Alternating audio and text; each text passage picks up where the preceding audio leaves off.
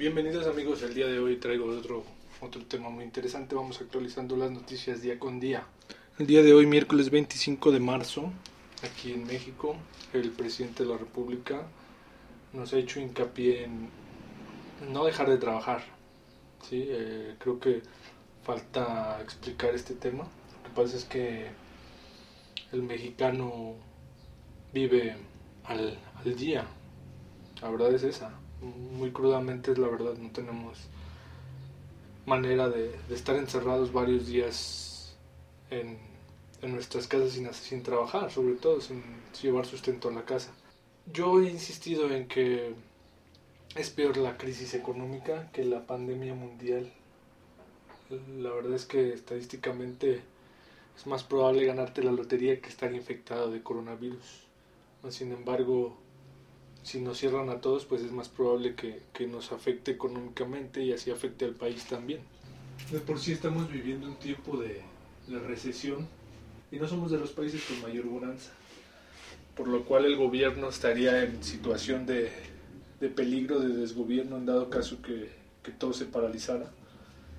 Como todos los países, creo que sí tenemos reservas de, de dinero en nuestros bancos yo creo que un poco de, oro de plata, me imagino. Pero, pues si, si se alargara, si se alargara por un tiempo, correría, correría riesgo el gobierno y podría haber incluso golpes de Estado, podría haber destrozos en las calles, saqueos, ya se han estado viendo en algunas ciudades. Eh, saqueos aprovechando que hay poca afluencia de clientes, que hay poca gente en las calles, eh, tienen las carreteras libres para, para delinquir se ha aprovechado de, la situación alguna gente y es lo que no queremos vivir, un desgobierno, una falta de, policías, una falta de, autoridad.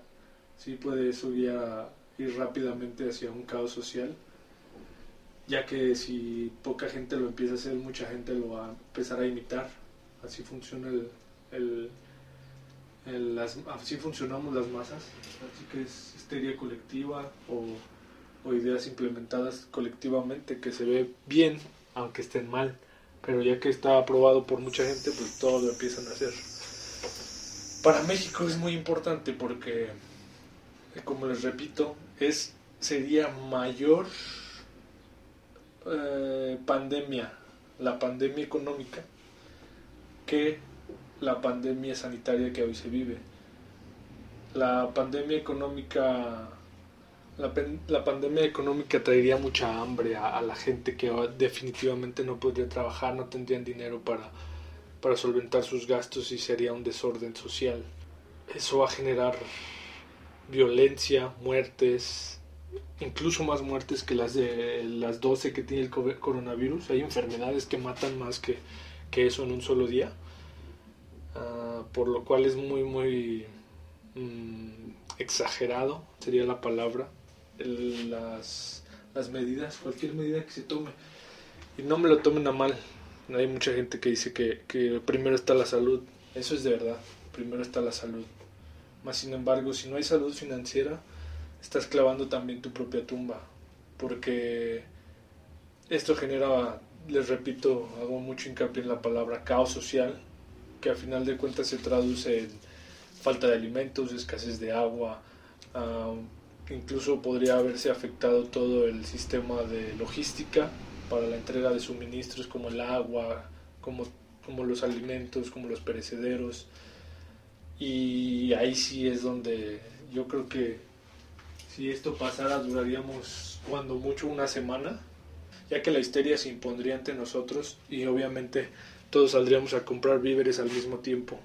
Esos suministros no durarían más de, de una semana y al presentarse esta histeria colectiva y caos social, eh, pueden, le digo, les digo, les repito, pues las empresas ya no arriesgarían a, mandar el producto con, por, el riesgo que, representa llevarlos, que podrían robarse el camión, podrían saquearlo, y ya no sería costeable eh, el, el seguir su negocio, pues no sería rentable si, si van a mandar a sus a sus capitanes a hundir un barco, pues creo que no, no tendría mucho sentido como, como negocio y como ayuda a la gente, pues imagínense tampoco eh, habría empresarios que, sabes que yo, yo voy a enviar un, camión de ayuda, pero si lo van a saquear y se van a robar el camión, pues también no tendría pies ni cabeza. Entonces eso genera que, que los empresarios también empiecen a, cerrar sus, a cerrar sus fábricas, inclusive de, cosas que no deberían cerrarse como la alimentación, dejarían de distribuir el agua, dejarían de dejarían más tasa de desempleo aún así. Y pues la crisis se convertiría en, cierto tiempo pues en, una depresión y es lo que la verdad los gobiernos quieren ahorita en este momento evitar a toda costa.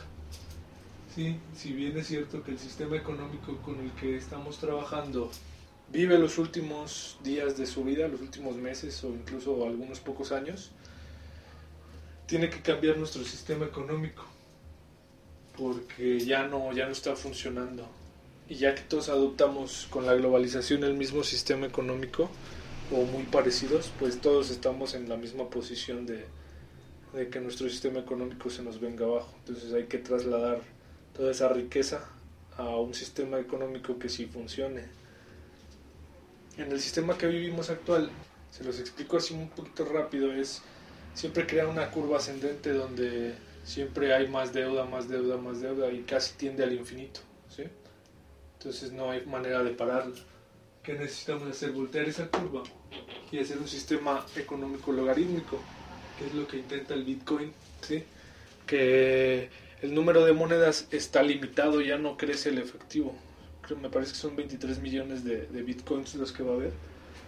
No estoy seguro de la cifra, pero ya de ahí ya no va a pasar. Aquí lo que va a pasar es que cada vez se va a ir incrementando el valor del Bitcoin porque, porque está limitado. Ojo con esto, no digo que el Bitcoin sea la solución, pero sí pienso que es como una buena prueba de lo que se quiere hacer. Les digo, invertir esa curva, hacerla logarítmica de tal forma que, que los recursos sean finitos y mejor administrables. ¿sí? Así ya no permitiría a gobiernos, por ejemplo, no sé, un, ejemplo así al azar. Estados Unidos ya no podría imprimir dólares, ¿sí? En ese caso imprimir bitcoins, porque el sistema, el sistema no, se lo, no se lo permitiría, ¿sí? Habría una discrepancia de si bitcoins son 23 millones, el límite, ¿cómo podría haber 25 millones de bitcoins circulando? O sea, no, ese sería ilógico. Entonces, les, les repito, no es que sea Bitcoin la, la moneda que se nos viene, puede ser que sí, pero pienso que es un buen test para ver cómo funciona y pienso que ese es el, el camino que vamos a adoptar.